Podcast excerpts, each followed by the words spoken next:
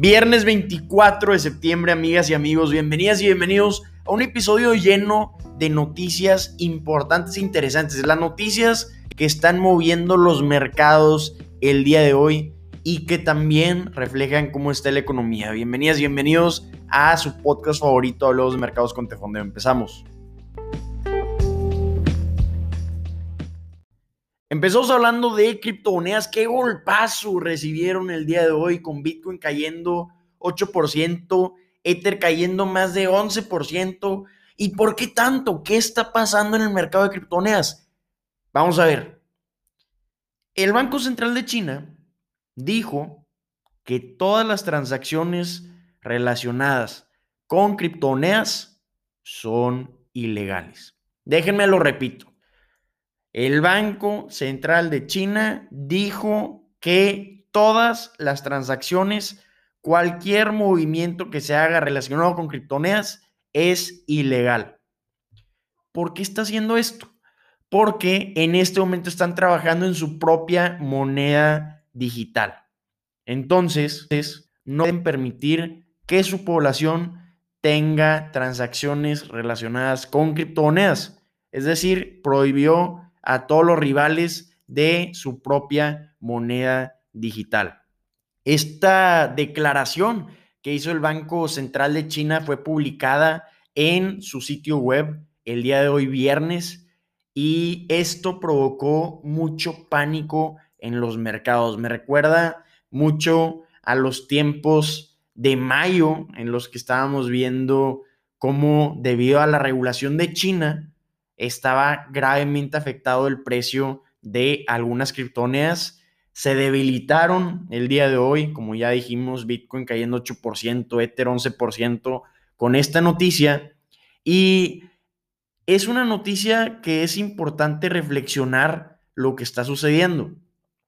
Muchos piensan o invierten en criptomonedas con la idea o el optimismo de que algún día se va a poder usar en las transacciones de nuestro día a día. Sin embargo, hay que ver un poco de historia para poder comprender estos movimientos o estos fenómenos en los que la población busca sustitutos de la moneda de curso legal.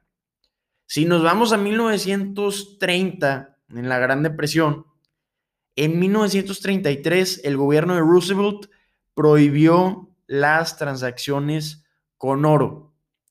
Había mucha desconfianza en los bancos, entonces la población de Estados Unidos estaba retirando su dinero de los bancos, devaluando el dólar estadounidense. ¿Y cómo reaccionó el gobierno? Simplemente prohibió las transacciones con el sustituto de su propia moneda. De esta forma apreciaron el dólar y básicamente cualquier persona que hiciera transacciones con oro recibía una gran multa o una pena de 10 años de prisión. Es lo mismo que está sucediendo ahorita. Si Bitcoin, si Ether o cualquier criptomoneda llega a agarrar mucho poder, la pueden destruir los reguladores. Ya estamos viendo los esfuerzos regulatorios de China o ataques regulatorios, como los quieran ver, ya estamos viendo las amenazas del gobierno de Estados Unidos, de la Comisión de Bolsa y Valores de Estados Unidos a través de su presidente, diciendo que no ven mucha viabilidad a largo plazo para las criptomonedas y comparó lo que está pasando en el mercado de criptomonedas con la era del siglo XIX en la que no había regulación bancaria federal. Entonces, ya estamos viendo a China, ya estamos viendo amenazas de Estados Unidos. También estamos viendo que el Comité de Supervisión Bancaria de Basilea, que es un grupo de reguladores y banqueros centrales globales, que es en Suiza, pues estaban proponiendo que los bancos reserven un dólar de capital por cada dólar de Bitcoin que tengan. Los que rechazaron esto fueron Estados Unidos y Europa, diciendo que esto pudiera provocar que sean más riesgosas las criptomonedas y pudieran enviarlas a sectores no regulados, a sistemas financieros no regulados. Entonces se opusieron a esto, pero ya estamos viendo en todo el mundo intentos de parar el momentum de criptomonedas y es por eso que es un mercado sumamente riesgoso. Entonces, si estás colocando tu capital en este mercado, asegúrate de conocer los riesgos que tienen este tipo de activos digitales. Ahora hablemos de Nike. Nike ayer presentó sus resultados trimestrales después del cierre del mercado y cómo le fue a Nike en este trimestre que acaba de presentar. Pues el precio de su acción va cayendo más de 6%. Entonces podemos suponer que a los inversionistas no les gustó lo que vieron en Nike en sus resultados trimestrales. Nike presentó un incremento de 16% en este trimestre en comparación con el mismo periodo en el año anterior, en ingresos de 12.250 millones de dólares.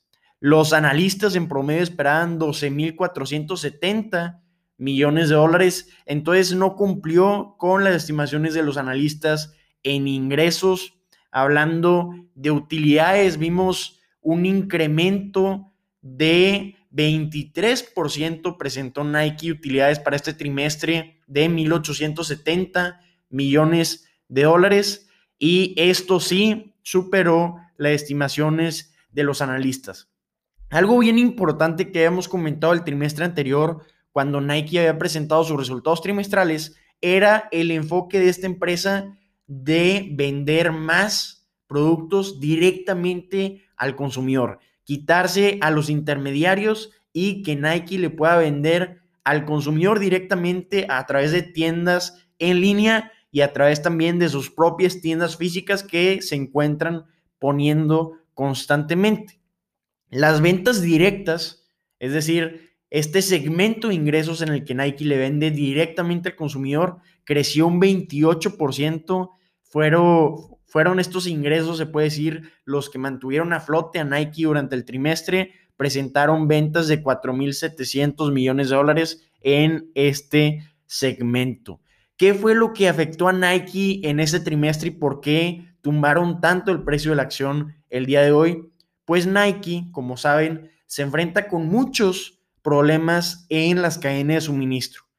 Entonces, estamos viendo que más de la mitad del calzado de Nike se produce en Vietnam y en Vietnam hay un bloqueo debido al aumento de casos de COVID. Entonces, esto está dejando a Nike sin inventario en un momento importantísimo en el que se acercan las compras navideñas. También tienen algunos problemas en Indonesia eh, con su vestimenta. Entonces, hay muchos problemas en los lugares en los que Nike está produciendo sus productos. Hablando de Vietnam, como ya hemos comentado, más de la mitad del calzado se hace en Vietnam, pero un tercio de las prendas se, se hacen también en Vietnam. Y en Vietnam se espera que este bloqueo se extienda por lo menos hasta el primero de octubre. Entonces, se le va a complicar un poco a Nike acumular inventario para prepararse para las compras navideñas y esto fue lo que para nada le gustó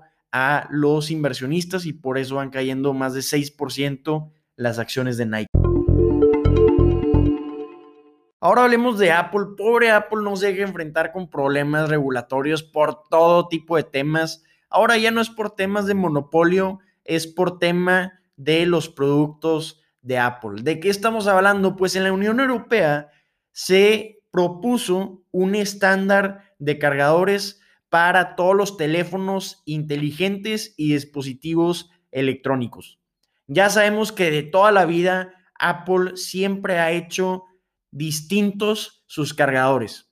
Los cargadores de Apple solo se pueden utilizar con dispositivos de Apple, no se pueden utilizar con dispositivos de Android ni con ningún otro tipo de dispositivos. Entonces esto, según la Unión Europea, con lo que están proponiendo, ha provocado que muchos usuarios se encuentren muy frustrados de tener tanto almacenamiento de cargadores que no pueden utilizar debido a que no coinciden con sus demás dispositivos electrónicos y que esto está produciendo mucho desperdicio y por lo tanto contamina que no coincidan los cargadores de Apple con los demás dispositivos. Entonces vamos a ver que, cómo se desarrolla esta propuesta de la Unión Europea. Esto significa que si lo llegan a aprobar, pues debe ser elaborada y aprobada esta legislación por el Parlamento de la Unión Europea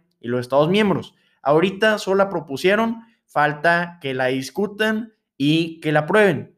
Si la llegan a aprobar, pues los 27 Estados miembros de la Unión Europea van a tener que redactar sus legislaciones para poner el cambio, pero si se llega a todo esto, es un proceso que estaríamos viendo hasta 2024. Entonces, este tema de cargadores estándares en el que Apple tuviera que cambiar todos los cargadores sería hasta 2024. Obviamente, Apple se opuso de manera inmediata a esta propuesta, dijo que eso sofocaría la innovación de la empresa y del mercado. Entonces, vamos a ver cómo se desarrolla. Ustedes díganos, ¿están a favor de un cargador estándar para todos los dispositivos electrónicos o están a favor de empresas como Apple de que hacen cargadores que solo coinciden con sus dispositivos?